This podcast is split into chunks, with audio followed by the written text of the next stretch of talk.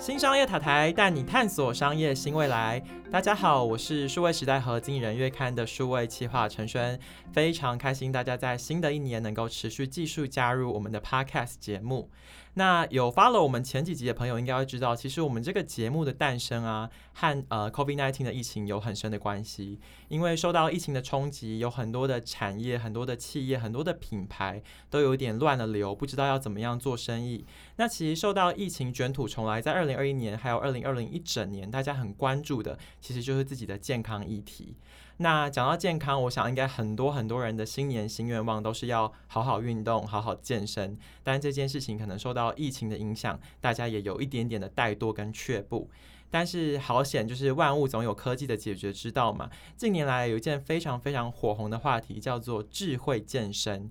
简单来说，就是你在家可以透过呃比较智能的装置跟设备，你可以很轻松的不用出门，也能够享有健身的服务以及达到运动的效果。那今天呢，为了要解答大家心中的难题，为大家提供一个很好的一个解决方案哦，我们邀请到的是来自 Wonder Size 的资讯部经理 Wen，我们欢迎 Wen 跟大家打个招呼。Hello，大家好，我是 Wonder Size 的 Wen。呃，Wen，你可不可以跟我们简单介绍一下 Wonder Size 它是一个怎么样的品牌，怎么样的企业？你们提供的服务又是什么？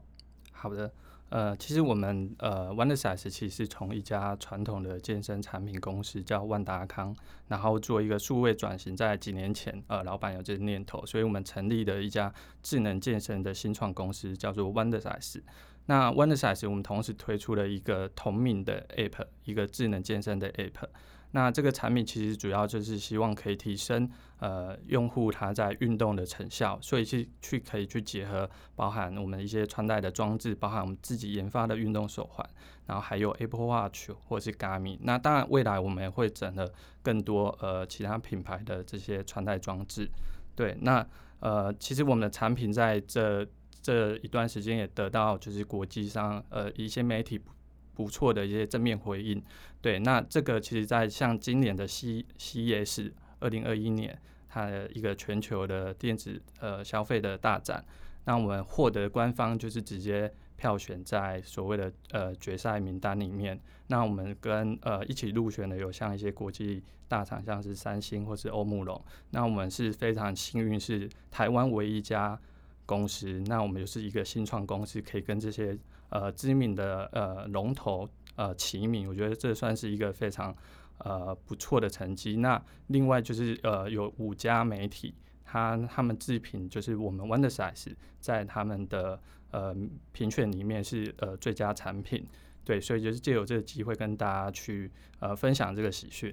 这真的非常非常不容易，因为如果有持续关注数位时代报道的朋友，就会发现今年 CES 美国消费电子商品的大展，它转成线上展之后，其实参加的品牌还是非常多。等于 Wonder Size 这个有点像是我们台湾之光了，异军突起，代表台湾的新创能够在这里面拿到很多很多媒体跟呃国际消费者的肯定，我觉得这是一件非常非常不容易的事情。那延续刚才 When 讲的部分，其实我有点好奇哦，我们怎么样？定义智能健身这件事情，它跟传统健身有什么不一样？好的，呃，提到的呃智能健身，其实它跟传统的健身产品，我觉得最大的呃差一点，其实呃会有两个，一个就是我们刚刚提到，其实我们的核心是有一个所谓的呃智能的动作比对，好，那这个智能动作比对，它其实透过我们的技术，及时的去判断出来说你跟教练的动作差异。然后它仿佛就会像是一个呃 AI 的随身的一个 AI 教练，然后在旁边督促你，让你知道你的动作需要如何去做调整。那第二个，我觉得第二个重要的点就是说，在这些运动资讯的数据化，对，那这是在传统的健身产品里面比较难做到的一点。对，那借和呃借有这样子的运动数据。呃，可以不呃，不仅是帮助使用者去做呃他的运动的指标的追踪，或者是去了解到他运动的成效。那另外一方面，在我们系统方面，我们也结合这些运动的一些统计分析，然后做到一个呃智能推荐的方式，那去呃推荐使用者呃去比较适合他自己的运动课程或菜单。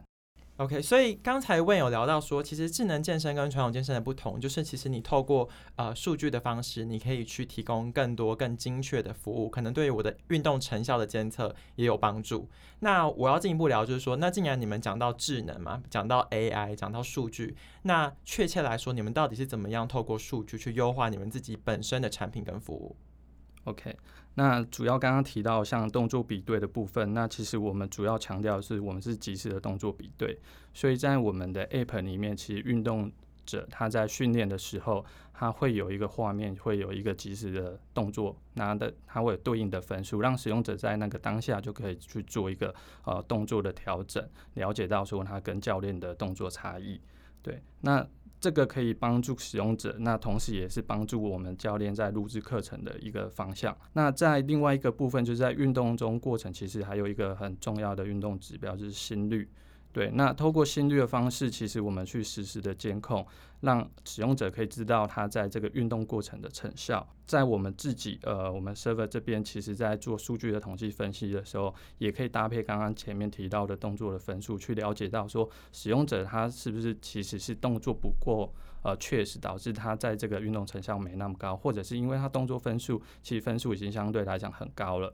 那。心率可能还没有达到一个运动状态的话，有可能说这个课程对这使用者来讲是比较简单的。哦，所以他就会 push 我说你要去上更进阶的课，这样。对对，那我们也会包含就是跟一些生理的数据，就是包含你的身高、体重、性别，然后还有一些体适能，包含我们课程自己会有定义一些标签，哈，那去搭配分析出来说，哎，那你应该是在这个年年纪群里面，或者是这样的族群，你更适合什么样的？呃，课程，嗯嗯，因为其实我在事前看很多关于万达康或者是 Wonder Size 的介绍的时候，这个 Live Motion Matching 这件事情，我觉得很酷。因为其实很多时候，呃，大家可能对于自己在家健身的那个带多说，又没有一个教练盯着我看。那我怎么知道我这样做对不对，或是强度有没有达到？所以我觉得透过数据这件事情，你们好像就是帮大家解决了这一个难题。是，然后另一块的部分，我觉得超级酷的，就是你们标榜你们要做健身界的 Netflix，就是因为你们有很多的原创内容。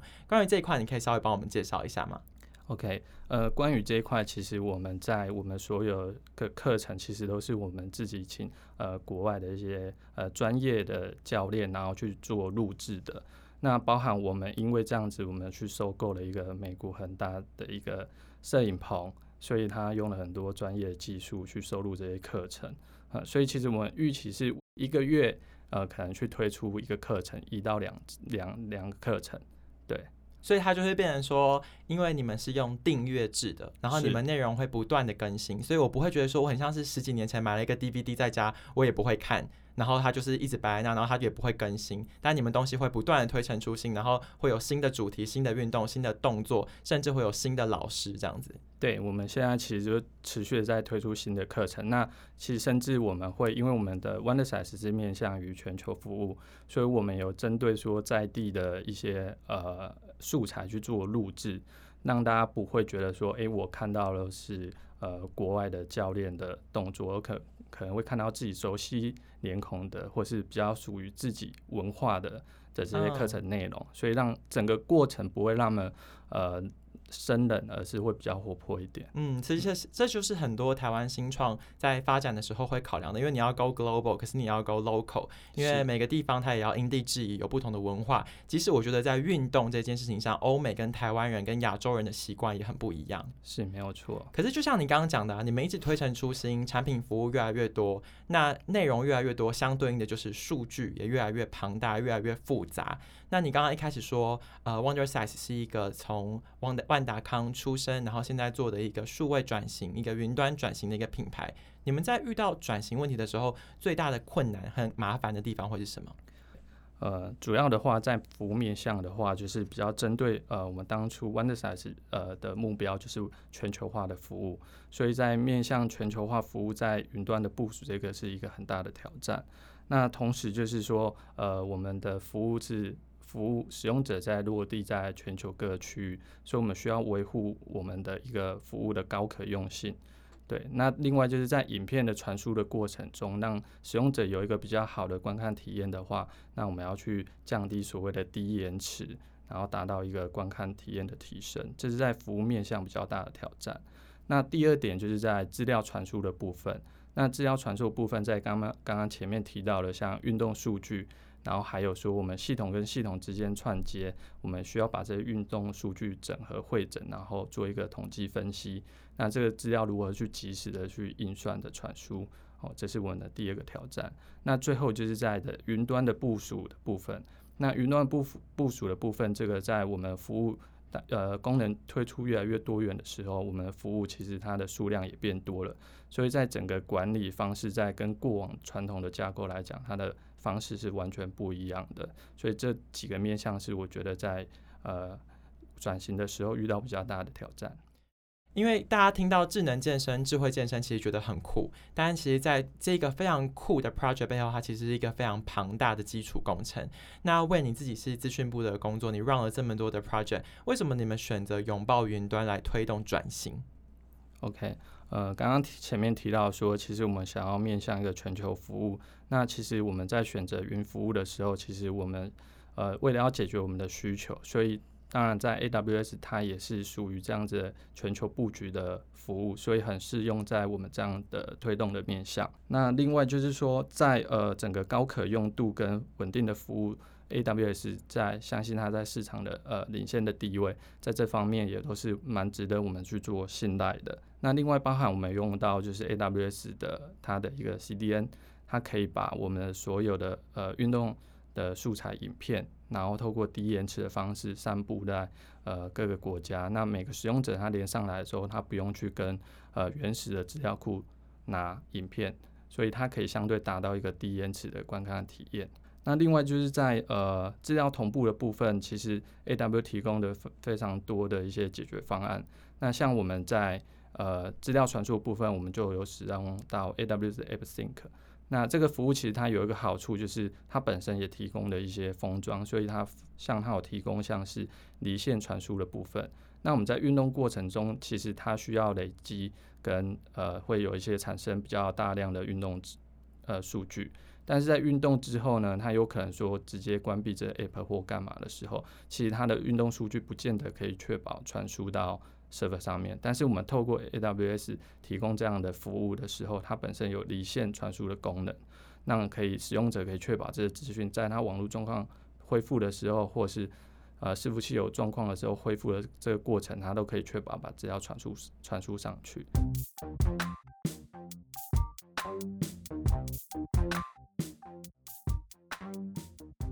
刚才问永浩，我们聊到很多他们在转型的时候可能会遇到的问题。那他们最后选择解决问题的方法是选择上云。那他们的云端伙伴呢是 AWS。那你在当初在评估的时候，你有哪一些考量的重点？为什么会选择这个平台去做服务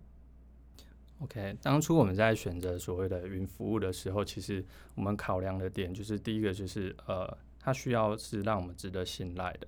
那 AWS 其实它在云服务本身是一个呃领导的地位，那所以它在整个市占率相对来讲也是比较优势的，所以它也可以提供相对是一个比较稳定的服务。那我们在我们的 OneSize 的服务搭建在上面的时候，可以确保我们的服务本身不会中断。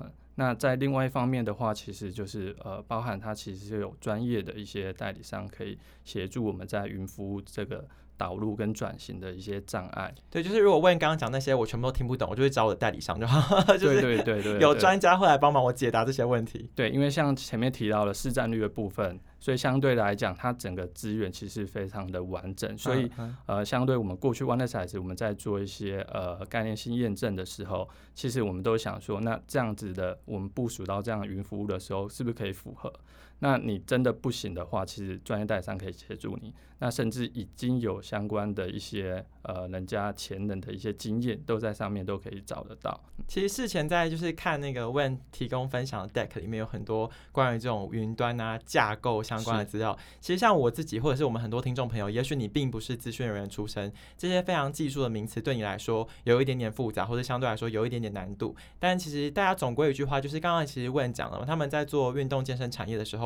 有很多的问题，比如说低延迟，比如说呃不同平台之间的串接，比如说他们有全球化的部署跟服务，还有这一些变动的弹性。那简单来说，其实市面上的云端服务很多，然后有不同不同的品啊品牌或者是不同的平台都有提供这样的服务，但你们最终选择了 AWS。那我进一步问的事情是说，其实因为你刚刚讲那些东西，可能有些人还在观望，他还没有做决定。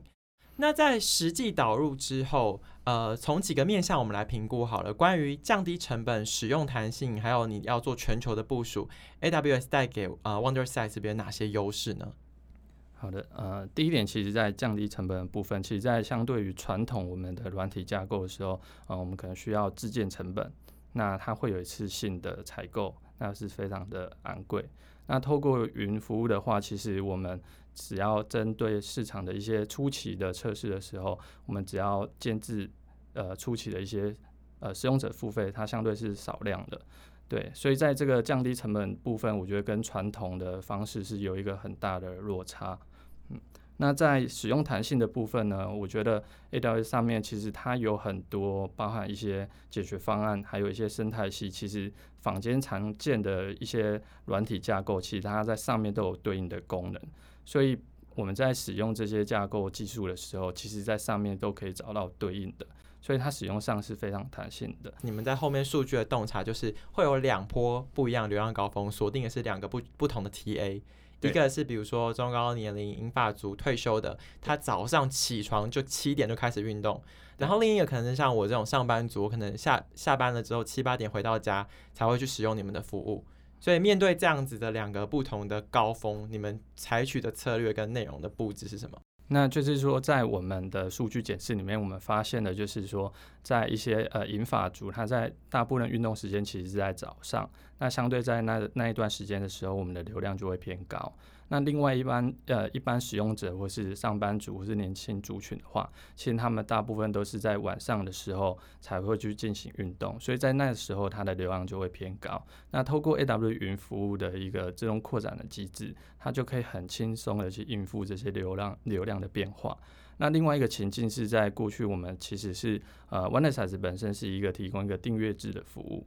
对，那我们其实在过去也会因一些活动做一些促销。那在这样促销的活动 campaign 出来的时候，在那段时间确实也会造成我们不比较大的订阅数的提升。那相对这样的流量进来的时候，在云服务这样提供自动扩展的机制，那让我们 IT 人员在维护成本上面其实是就不用那么烦恼。那最后在全球部署的部分，呃，其实截至到呃今天吧，我去看，其实 AW 它其实有总共有二十四个 range，然后七十七个呃可用区。那这个在对我们呃全球面向服务的时候，这是一个很